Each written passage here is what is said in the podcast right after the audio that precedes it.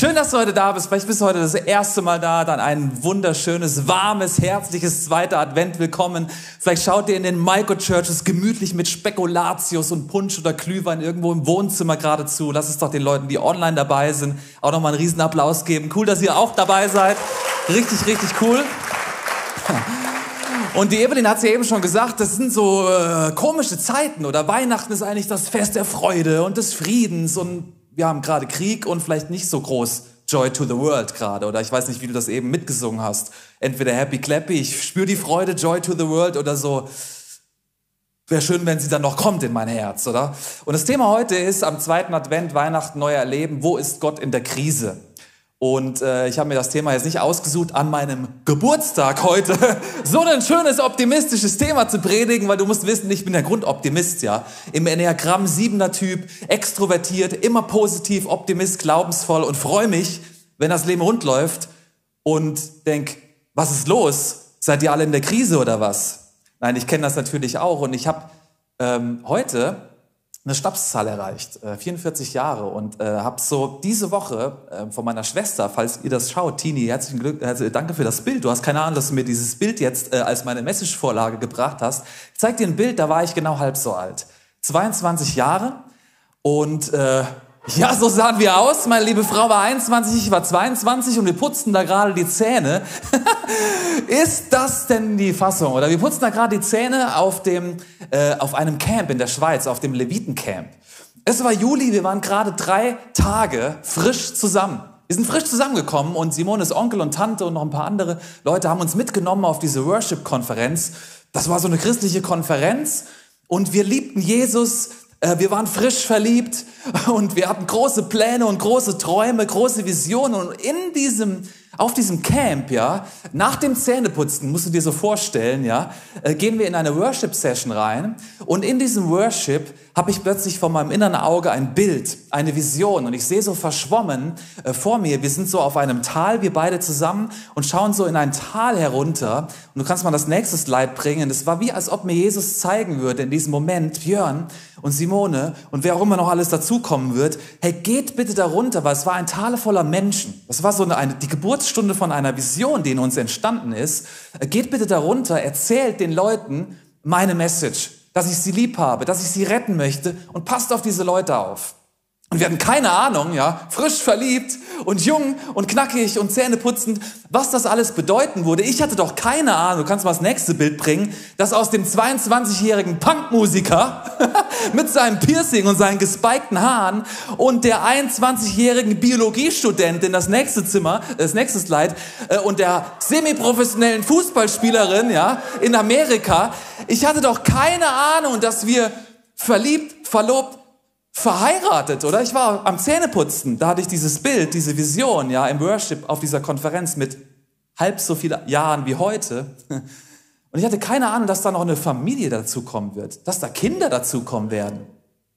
Ich hatte keine Ahnung, dass wir, als wir dort tatsächlich dann auch in der Schweiz gewohnt hatten, da hatte ich auch keine Ahnung, dass das passiert, ähm, dass das ein Abschiedsfoto war hinter unserem Haus, dass wir nach Frankfurt ziehen werden und dass diese Vision, die ich damals hatte, plötzlich so ein bisschen schärfer wurde, wo dieser Ort ist von diesem Tal voller Menschen und irgendwann so ICF Rhein-Main daraus entstanden ist. Ich hatte keine Ahnung, ja, was da passieren würde. Ich war jung, frisch verliebt, 22 Jahre alt. Heute bin ich doppelt so alt, immer noch jung, immer noch frisch verliebt, aber 44 Jahre.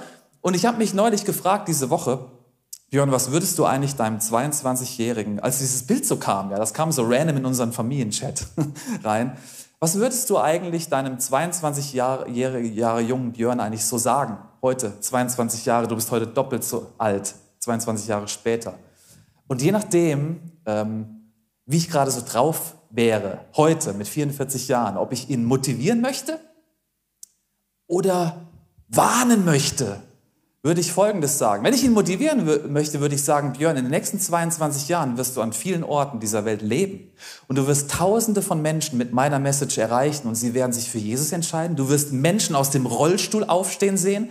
Du wirst Menschen sehen, inklusive dir selber, wie sie in Freiheit kommen. Du wirst sehen, wie Menschen Hoffnung äh, gewinnen. Du wirst sehen, wie Ehen gerettet werden. Du wirst die Wunder Gottes vor deinen Augen sehen. Du wirst sogar sehen, wie Kirchen entstehen im Rhein-Main-Gebiet.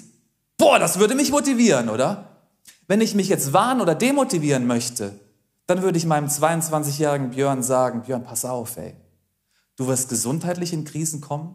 Du wirst Monate und Seasons der völligen Perspektivlosigkeit in deinem Leben erleben, wo du nicht mehr weißt, wie es beruflich mit dir weitergeht. Du wirst, wenn du frisch verheiratet bist, erstmal in deine fetteste Kulturschock- und Ehekrise reintrappen, wo deine Frau depressiv wirst und du keine Ahnung hast, was, mit, was du mit mir machen sollst. Du wirst da reingeraten. Du wirst in finanzielle Krisen reinkommen, wo dein Geld nicht mehr ausreichen wird. Du wirst so viele Krisen, du wirst Beziehungskrisen haben, du wirst Freunde haben, die dich verlassen. Du wirst Menschen haben, die Lügen über dein Leben verbreiten und dich wegradieren wollen von diesem Planeten. Und du hast einen Teufel, der auch noch gegen dich ist. Wenn ich mich demotivieren möchte. Pass auf, bleib, leg dich ins Bett, pass auf, mummel dich ein, mach dir eine Wärmflasche und vielleicht wirst du all diese Krisen gar nicht erst erleben. So. Je nachdem, oder? Wie wir das Leben so betrachten, werden wir sehen, das Leben ist voller Krisen oder das Leben ist voller Möglichkeiten. Wo ist Gott in dieser Krise? Vielleicht würde ich mir sagen, gar nichts von den beiden sagen, sondern ich würde mir sagen, pass auf, Björn, der Mensch macht viele Pläne, ja, steht ja schon in der Bibel, Sprüche 19. Der Mensch macht viele Pläne, aber es geschieht, was der Herr will. Gott hat einen Plan mit deinem Leben, ähm, gerade auch in den Krisenmomenten. Und wir tauchen jetzt ein in eine Geschichte, das ist die Geschichte von Maria als sie gleich am Anfang ihres Lebens als Teenie Girl in eine so krasse Krise gerät, dass sie nicht mehr weiß, wo oben und unten ist. Aber mitten in dieser Krise hat Gott etwas vor. Wir tauchen ein in diese Weihnachtsgeschichte gleich, aber ich will dir noch mal sagen, was das Problem ist bei den ganzen Krisen ist ja, in den Krisen haben wir es nicht in der Hand, oder? Du kennst diesen Spruch, wir Deutsche sagen immer gerne, Vertrauen ist gut, Kontrolle ist besser. Kennst du den Spruch? Das ist ein richtig deutscher Spruch, oder? Brasilianisch sagst du, schüttelst den Kopf. Nee, kenne ich gar nicht oder kein, habe eh keine Kontrolle. Vertrauen ist gut, Kontrolle ist besser. Das Problem bei Krisen ist, du hast es nicht mehr unter Kontrolle. Weißt du, es gibt so viele Krisen. Ich habe dir ein paar mitgebracht. Die ersten vier von denen von der Liste, Gesundheitskrise, Energiekrise, Finanzkrise, Krieg, diese Krisen, ich weiß gar nicht, ob sie, ich habe dir die aufgelistet, dass du sie auch nochmal siehst, die ganzen Krisen, oder? Ähm, die erleben wir alle. Multimedia-Team hat auch gerade Krise, kriegt gerade nicht ins Leid gefunden. Wo ist der gerade, ja? Ja, genau, da haben wir sie. Es gibt so viele Arten von Krisen, ja? Und da haben wir noch nicht über deine und meine persönlichen Krisen gesprochen. Die ersten vier, die du hier siehst, Gesundheit, Energie, Finanz, das, das, da sind wir alle mittendrin, ob du es willst oder nicht, ja? Aber Beziehungskrisen kenne ich. Du vielleicht auch, vielleicht bist du gerade mittendrin. Berufliche Krisen, oh, kenne ich. Vielleicht bist du gerade mittendrin. Midlife Crisis, Pubertät. Es gibt so Alterskrisen, die du haben kannst, so. Kennst du vielleicht auch, vielleicht bist du gerade mittendrin. Wo ist da Gott? Aufgeschlagen, was ist eigentlich eine Krise? Eine Krise per Definition kommt aus dem griechischen Krisis, kann man verstehen, oder? Kennen wir alle schon griechisch.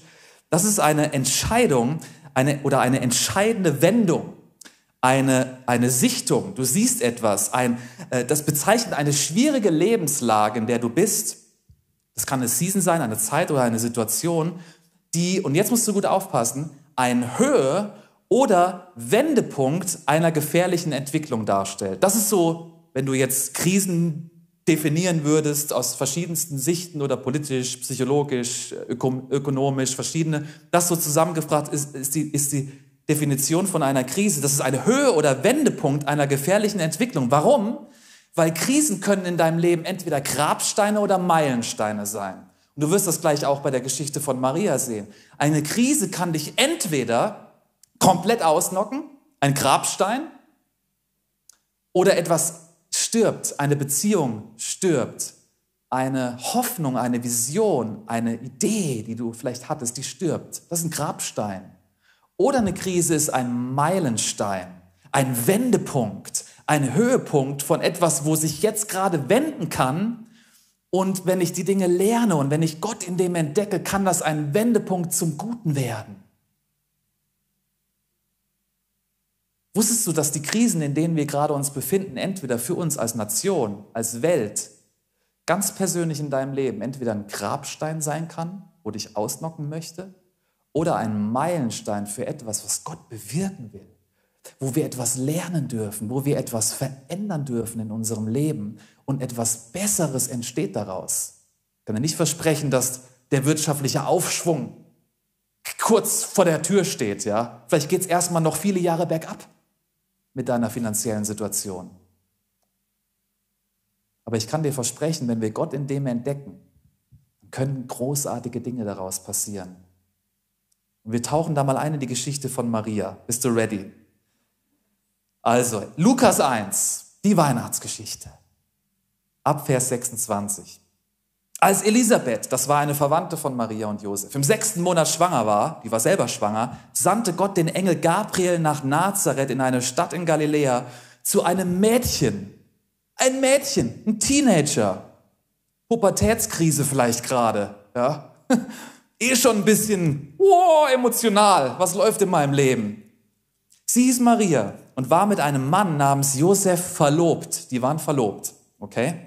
einem Nachfahren von David. Das ist eine Teenie Girl. Jetzt musst du dir vorstellen, also ich als 22, ja, beim Zähnebürsten, ich hatte Pläne. Rosa-rote Brille. Heute heiraten man oder verlobt man sich, verliebt man oder verlobt man sich später. Die war so alt wie meine Tochter vielleicht, ja, 14, keine Ahnung, ja. Vielleicht ein paar Jahre älter, keine Ahnung, wir wissen es nicht so ganz genau, ja, aber es war ein Teenager. Ja, die hatte Pläne, die hatte was vor. Die wollten ja heiraten und jetzt durchkreuzt Gott ihre Pläne. Der Engel kommt. Gabriel, Vers 28, erschien ihr und sagte zu Maria, sei gegrüßt. Du bist beschenkt mit großer Gnade. Was stellt die sich jetzt vor? Was fühlt die jetzt? Der Engel ist mit dir, der Herr ist mit dir, sorry. Erschrocken überlegte Maria, was der Engel wohl damit meinte. So, wir lesen diese Geschichten oft so romantisch, oder? Boah, da ist die Maria und wir glorifizieren ja immer die Leute, die Charaktere aus der Bibel, ja? Da ist Maria, die hat ihr Leben im Griff, die ist gegründet im Wort Gottes, die ist schon 27 Jahre, hat Berufserfahrung, der Engel kommt vorbei und Maria sagt, Servus, Peace, ich weiß, der Herr hat große Gnade für mich. Ich weiß das schon. Ich kenne mich aus. Das war ein Teenie-Girl, die hatte keine Ahnung, die erschrickt, was ist hier los? Ein Engel, ich bin verlobt. Wie soll das gehen? Weil die Geschichte geht weiter. Er erklärt ihr, hab keine Angst. Er musste sie beruhigen in ihren Emotionen. Krisensituation, oder? Shocking Moment. Hab keine Angst, Maria, denn du hast, er sagt es nochmal, Gnade bei Gott gefunden. Was ich dir jetzt sagen würde, wird dich in eine Krise werfen, aber es ist eine Krise der Gnade. Du wirst schwanger werden und einen Sohn zur Welt bringen, den du Jesus nennen sollst. Er wird groß sein und Sohn des Allerhöchsten genannt werden. Gott, der Herr, wird ihn auf den Thron seines Vaters David setzen. Das allein ist ein völliger Braintilt, da haben wir jetzt keine Zeit reinzugehen, aber du siehst, Josef war ein Nachkomme Davids. Er wird auf den Thron seines Vaters David sich setzen. Er wird für immer über Israel herrschen. Das Land, in dem du lebst, Maria, was gerade unterdrückt wird vom römischen Reich, euch geht's schwer. Ihr erlebt, was Inflation bedeutet, weil die Steuern werden immer höher. Und sein Reich wird niemals untergehen. Und Maria hat einen völligen, sie weiß überhaupt nicht mehr, wo oben und unten ist. Sie fragt sich und fragt den Engel, aber wie kann ich denn ein Kind bekommen? Ich bin doch noch Jungfrau. Gott, ich mache doch alles so richtig biblisch richtig. Ich bin mit meinem Josef verlobt.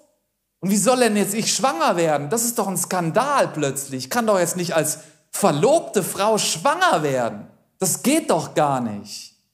Was läuft hier? Das hört sich nicht nach Gnade an. Das hört sich nach Familienkatastrophe an. Das hört sich danach an, dass ich hier exmatrikuliert werde aus meinem Studienkreis mit meinen rabbinischen Freundinnen und Freunden. Das, das, das klingt nach Krise. Du hast keine Ahnung, Engel, in welcher Welt ich hier lebe. Und jetzt willst du mich schwanger machen. Ja, super. Der Engel antwortet nämlich, ja, der Heilige Geist wird über dich kommen. Auch das noch, ja. Und die Macht des Allerhöchsten wird dich überschatten. Er wird dich schwanger machen. Deshalb wird das Kind, das du gebären wirst, heilig und Sohn Gottes genannt werden. Sieh doch, deine Verwandte Elisabeth ist in ihrem hohen Alter noch schwanger geworden. Die Leute haben immer gesagt, sie sei unfruchtbar. Sie hatte auch ihre Krisen. Und nun ist sie bereits im sechsten Monat. Denn bei Gott ist nichts unmöglich. Das ist krass, oder? Da ist diese normale Teenager-Mädchen, junge Frau. Und sie kommt in eine riesen, in eine, in eine, sie ist ja eh schon in der, ihrer Identitätskrise. Wer bin ich überhaupt? Was läuft hier? Ich, ich, bin, ich weiß doch gar nicht, bin jetzt verlobt, wie wird das werden? Jetzt werde ich auch noch schwanger. Was ist jetzt hier los? Und sie hat keine Ahnung. Und wusst du, weißt du, Maria und Josef, das können wir von denen lernen. Die hatten einen Plan. Die wollten heiraten. Aber Gott hatte ein Ziel. Maria und Josef, du und ich, wir haben Pläne, Vorstellungen, was wir alles im Leben erreichen und erleben und durchleben möchten. Unser Lebenslauf. Aber Gott hat ein Ziel mit deinem, Plan, mit deinem Leben. Wusstest du das? Und meistens ist das nicht das Gleiche. Ein guter Freund von mir macht immer den Spruch, der sagt, wenn du mal Gott zum Lachen bringen möchtest, dann mach einen Plan. Weil er hat schon längst ein Ziel.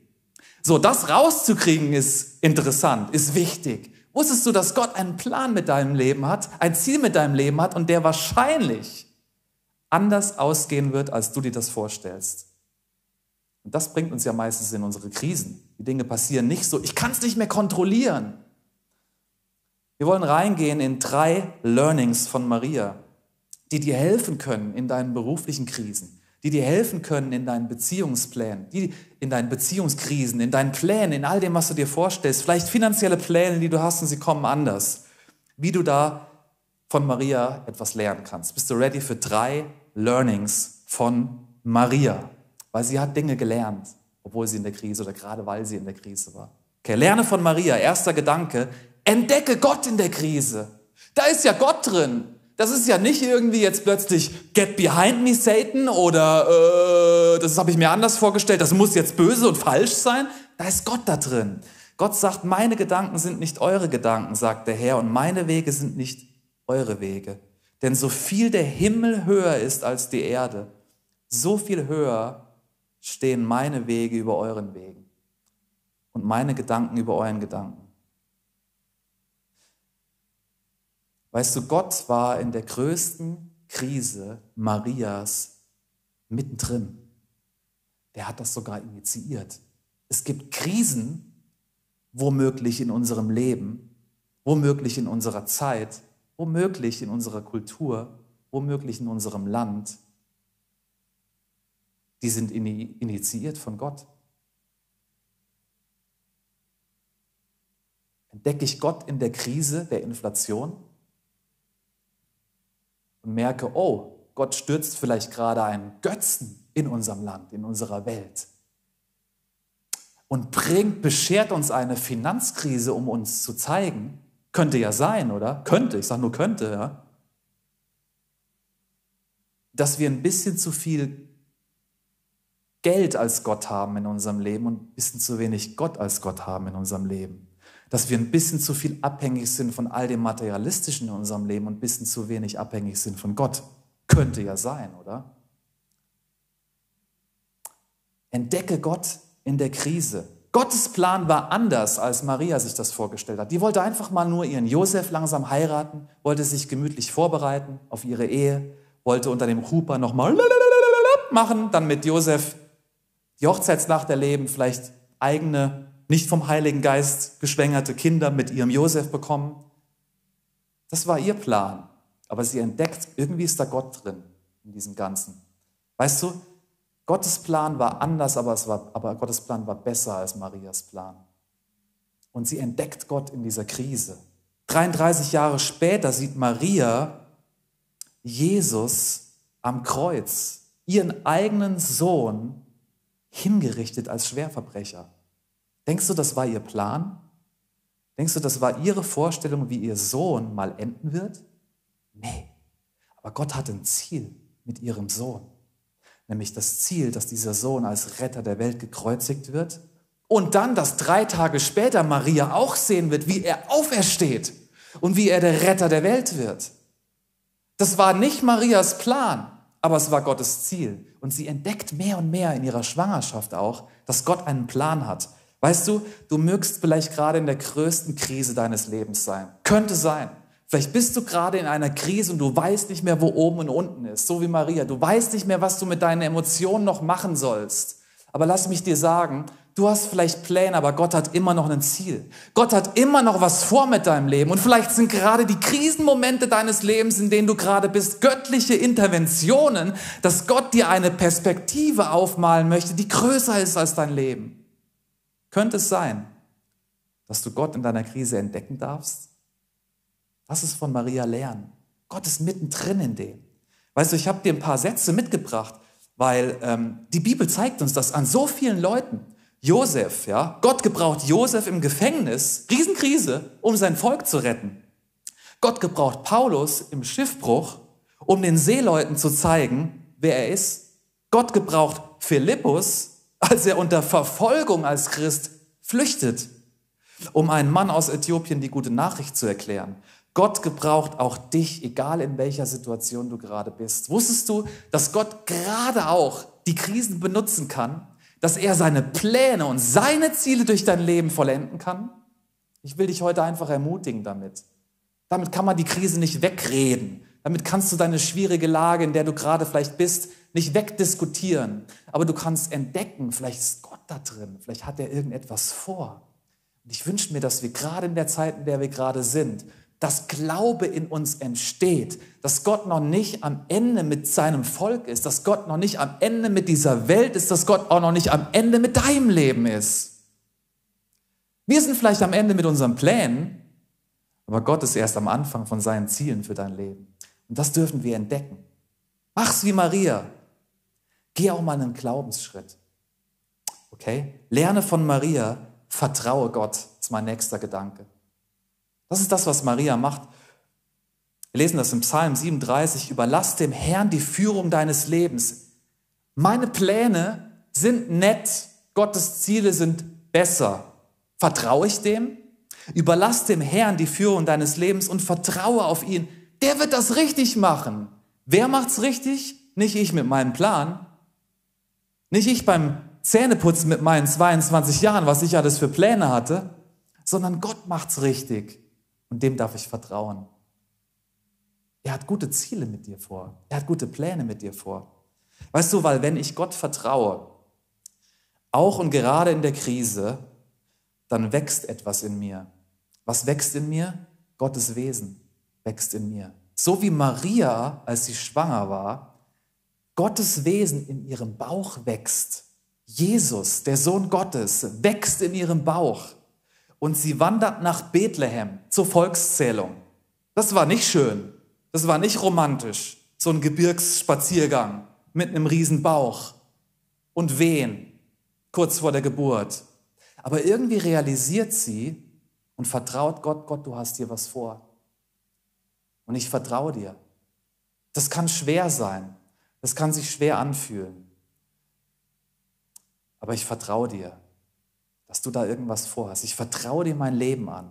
Ich vertraue, dass du da was vorhast. Weißt du, das ist ja wie für die Leute, die schon mal schwanger waren. Also ich war es noch nie, aber ich habe es so entdeckt, ja. Da bist du ja ein bisschen mitschwanger auch, ja. Für die Frauen und die Männer, die das schon mal, oder vielleicht warst du ein großer Bruder, ja, und hast das erlebt, wie das bei deiner Mama so war. Wenn jemand schwanger wird, dann, ähm, dann hast du diesen Schwangerschaftstest, der ist positiv und das ist erstmal völlig surreal, oder? Erstmal so, hä? Was, da soll jetzt was wachsen?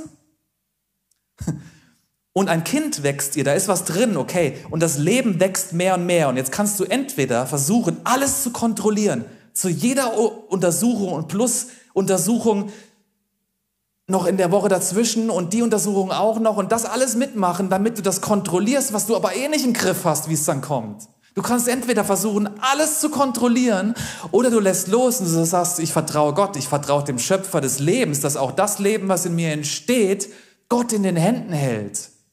Und dann kommt das Baby zur Welt und du denkst, ach so siehst du aus. Oh. Und dann wird das Baby ein paar Monate alt, ja, und jetzt könntest du entweder alles versuchen, dein Baby zu kontrollieren, aber es wird ja nie laufen lernen, wenn du es nicht mal hinfallen lässt. So entweder lass ich los und vertraue, Oder ich versuche alles zu kontrollieren. Was ist göttlicher? Ich wünsche mir, dass wir lernen, so wie Maria, ich habe es nicht im Griff, Gott. Ich habe mein Leben nicht im Griff. Ich weiß nicht, was du noch alles vorhast. Ich weiß es nicht. Aber eine Entscheidung kann ich treffen. Ich vertraue dir. Ich will dir vertrauen, weil du hast mein Leben im Griff. Weißt du, lass uns lernen von Maria und lass uns entdecken. Mitten in der Krise ist ja Gott dabei.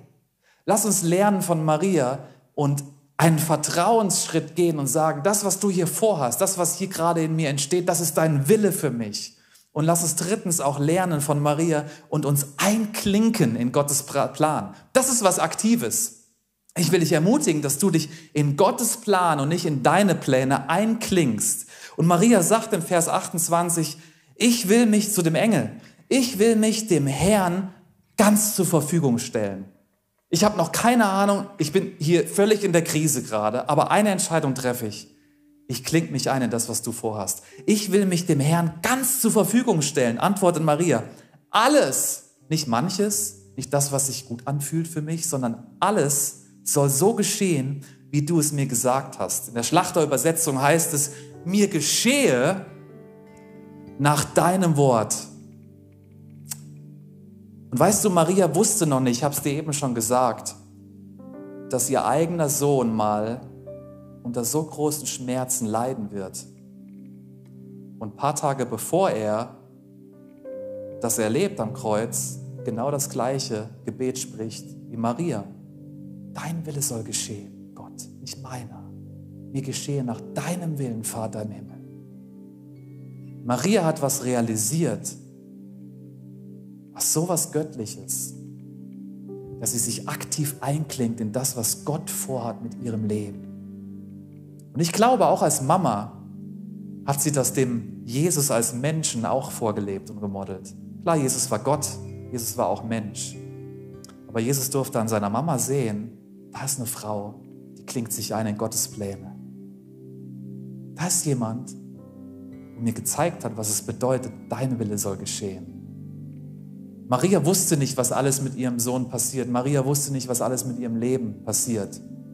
Aber ich glaube, Maria wusste, was hier alles so drin stand. Das war ja eine fromme Jüdin. Weißt du, ich glaube, wenn Maria heute leben würde, würde sie da nicht da würde sie da nicht drin lesen oder die wenigsten lesen ja noch in der Bibel. Ja? Wenn Maria heute leben würde, hätte sie keine Ahnung, was über sie geschrieben steht und über dem Kind. Aber ich glaube, sie wusste, was da steht. In Jesaja 7, Vers 14. Seht, schaut her. Die Jungfrau, oh, wie kann ich schwanger? Ich bin nur noch Jungfrau. Die Jungfrau wird ein Kind erwarten. Bin das ich, Gott? Hast du das mit meinem Leben vor? Mitten in meiner Krise, wenn die ganzen Leute aus meiner Verwandtschaft denken, ich hätte jetzt was getan, was ich nicht machen darf? Die Jungfrau wird ein Kind erwarten. Sie wird einem Sohn das Leben schenken und er wird Immanuel genannt werden. Das heißt, Gott ist mit uns. Maria hält an diesem Wort fest. Das heißt an einer anderen Stelle, sie behielt das Wort des Herrn, sie behielt das, was der Engel Gabriel, der Botschafter Gottes, gesagt hat, in ihrem Herzen. Sie behielt das da drin.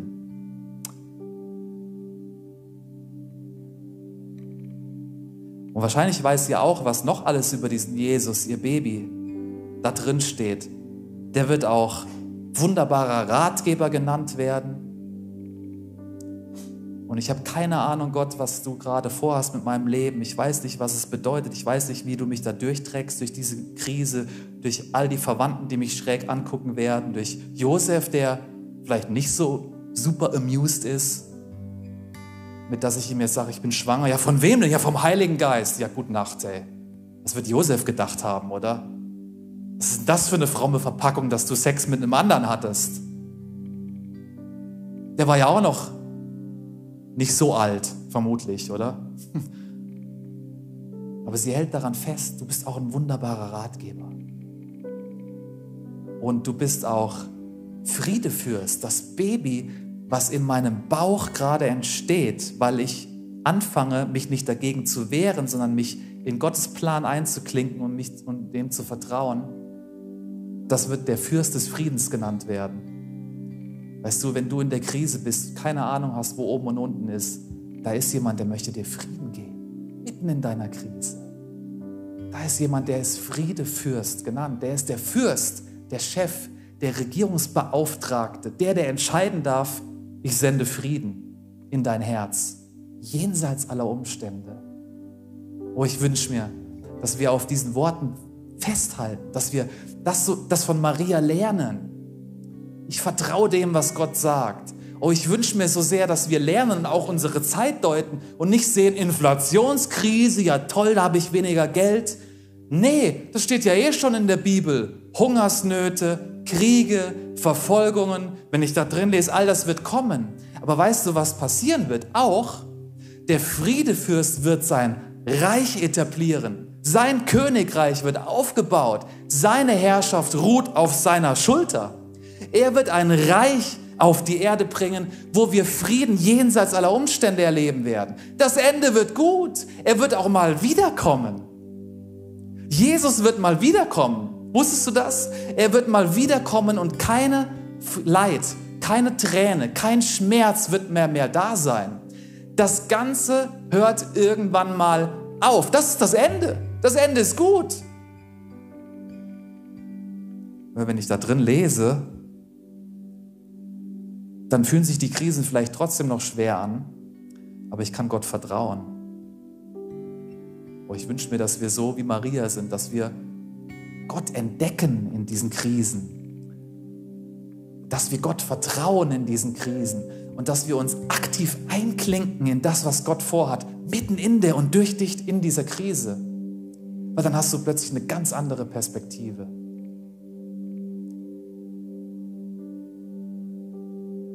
Weiß nicht, wo du stehst heute.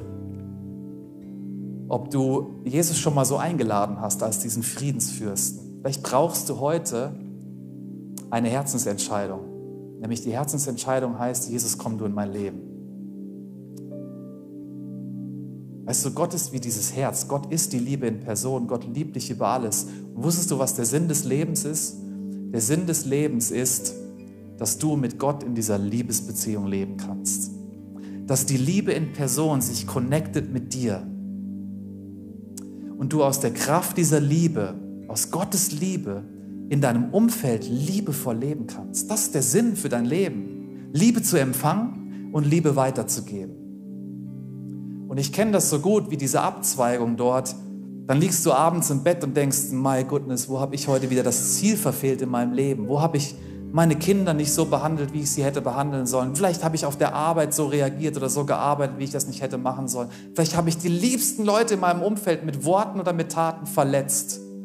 Das nennt die Bibel Sünde, Zielverfehlung. Und genau diese Dinge bringen uns übrigens auch in große Krisen manchmal.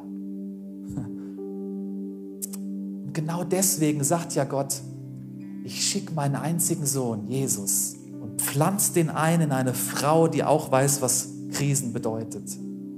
Und ich werde den Retter der Welt auf diese Erde bringen. Das feiern wir an Weihnachten und er wird geboren werden. Er wird leben. Er wird aufzeigen, was es bedeutet, mit Gott unterwegs zu sein und in der Vaterbeziehung zu sein, auch in den Krisen. Er wird das dir modeln und er wird für dich sterben, für alle Zielverfehlungen, für alle Sünden, für alles schlechte Gewissen, für alle Limitationen, für alle Unfreiheiten, für all das, wo du merkst, ich komme da nicht raus aus meinen Krisen. Dafür stirbt Jesus und er steht wieder auf. Und du kannst dich verankern in dieser Tatsache, dass Gott mit dir ist. Dass Gott mit dir ist. Vielleicht ist es heute an der Zeit, dass du zum allerersten Mal dein Herz öffnest für den Jesus, für den Retter der Welt, für Immanuel, Gott mit dir. Immer. Vielleicht merkst du auch, du brauchst in einem Lebensbereich eine komplette göttliche neue Sicht für dein Leben. Merkst, ich habe mich da verzettelt, verheddert und ich sehe da mehr Krise und mehr, mehr meinen Plan, der nicht funktioniert und ich entdecke da nicht Gottes Plan. Ich weiß da nicht, was da los ist. Ich würde dir einfach gerne einen Moment der Stille geben. Und wenn du Jesus in dein Leben einladen möchtest, dann bete doch in der Stille einfach so ein einfaches Herzensgebet und sag, Jesus, komm in mein Herz. Verzeih mir meine Zielverfehlung. Ich lade dich jetzt ein. Und vielleicht fragst du auch in diesem Moment der Stille jetzt mal ganz, ganz bewusst Gott, wo bist du in diesem Krisenmoment? Was hast du mir jetzt zu sagen? Ich danke dir, Heiliger Geist, dass du jetzt in diesem Moment nochmal zu uns sprichst.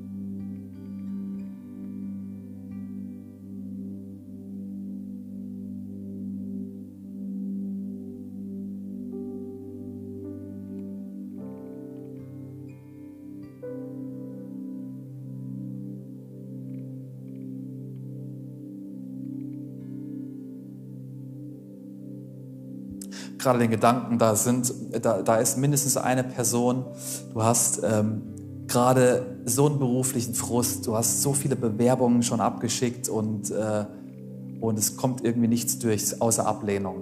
Und du fühlst dich wie ein bisschen auch abgelehnt. Und habe so den, den Eindruck, dir heute sagen zu dürfen, äh, Gott liebt dich über alles und er nimmt dich an. Egal was du tust, egal welche Position du hast, du bist ein angenommenes Kind von Gott. Und vielleicht ist das gerade auch genau so ein Punkt, dass du in dieser abgefühlten Ablehnung Gottes väterliche Annahme in dieser Season einfach nochmal ganz bewusst erleben darfst. Und nimm das an für dich. Gott hat eh gute Pläne. Das berufliche Ding wird sich klären, ist gar kein Thema. Aber das Thema ist vielleicht gerade Gottes Annahme. Da, wo du dich abgelehnt fühlst. Weil du wirst dieses Learning brauchen, für den Job, den er für dich vorbereitet hat. Damit du nicht das bist, was du tust, sondern das bist, was Gott in dir einfach eh schon jetzt auch in dieser Season sieht. Ich will auch noch für all die Leute beten jetzt in diesem Moment, die auch gesundheitlich gerade in der Krise stecken. Und Jesus, ich weiß das. Du bist Heiler. Du heilst.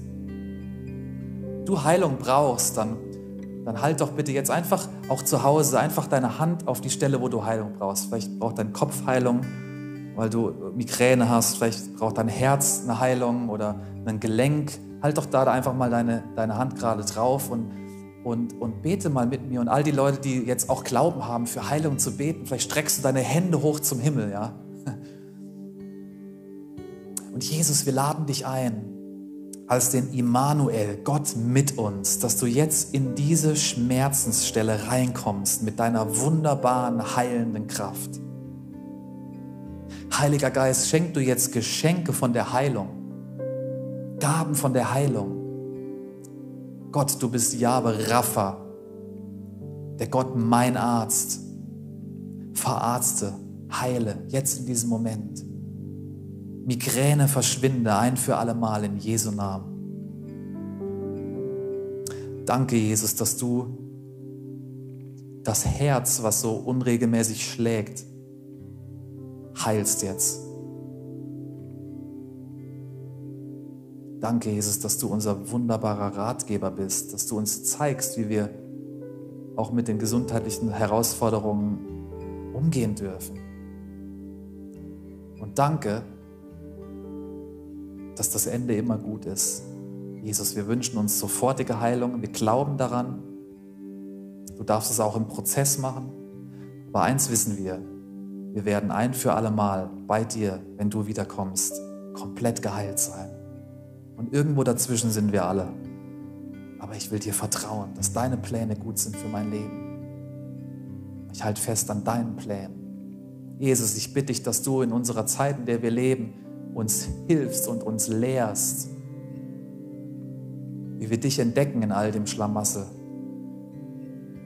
wie wir vertrauen können und unser Glaube wächst, dass wir so einen Dennoch-Glauben haben. Ja, du bist genau gut.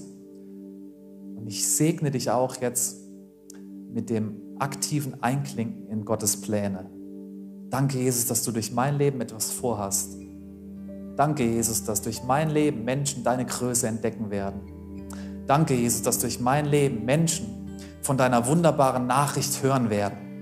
Danke, Jesus, ich will das über meinem Leben aussprechen, heute an meinem Geburtstag, dass wir noch erst am Anfang stehen, weil du weißt ja, wie groß diese Schar war, Jesus. Du hast mir da so Sachen gesagt und gezeigt und da sind wir noch völlig am Anfang und ich will dir einfach nochmal neu glauben, dass du mit uns hier als Kirche und mit mir etwas vorhast in unserer Rhein-Main-Region.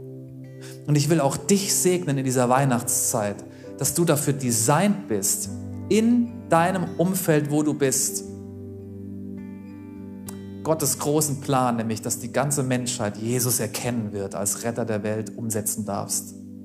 Ich segne dich mit Glauben, ganz speziell jetzt für diese Woche, im Namen von Jesus Christus, dass durch dich Menschen Jesus erleben werden. Jesus und segne auch unsere Family Gospel Experience nächste Woche. Ich wünsche mir, dass, dass deine Evangeliumskraft einfach so richtig durchbricht. Dass du Menschen magnetisch anziehst in diese Halle in Sossenheim und dass Menschen von deiner guten Nachricht überwältigt werden. Dass deine Gospel-Freude in dem Konzert durchbricht, dass deine Rettung durchbricht, dass deine Heilung da kommt. Und wir freuen uns darauf. Danke, Jesus, dafür. Okay, ich habe spontan jetzt von Jesus gehört, er möchte, dass ich mit euch etwas teile, was mir immer hilft, wenn ich ein bisschen Debris fühle. Und ähm, es gibt ein Lied und es gibt einen Teil des Lieds und es says, There's gonna be glory, there's gonna be glory, there will be glory after this. And that just makes me think, yes, es wird Herrlichkeit geben danach. Es wird Glory geben im Himmel für immer. Und das hält meine, meine Stimmung immer. There will be glory after this. Das ist meine Hoffnung. Das gibt mir immer wieder Freude. Yes, Amen. Komm, lass uns einfach mal Jesus einen Riesenapplaus geben. Lass uns einfach mal ihn groß machen. Du bist die Hoffnung der Herrlichkeit, Jesus. Du bist unser König. Du bist unser Retter. Du bist unser Freund. Jesus, du bist unser Friedefürst. Kannst du ein bisschen lauter deinem Jesus nochmal leer machen? Der ist Glory. Und Jesus, wir danken dir, dass du den Himmel öffnen wirst über uns. Und dass wir voller Glauben in dieser Weihnachtszeit weiterleben können. Amen. Amen. So soll es doch sein, oder? Amen.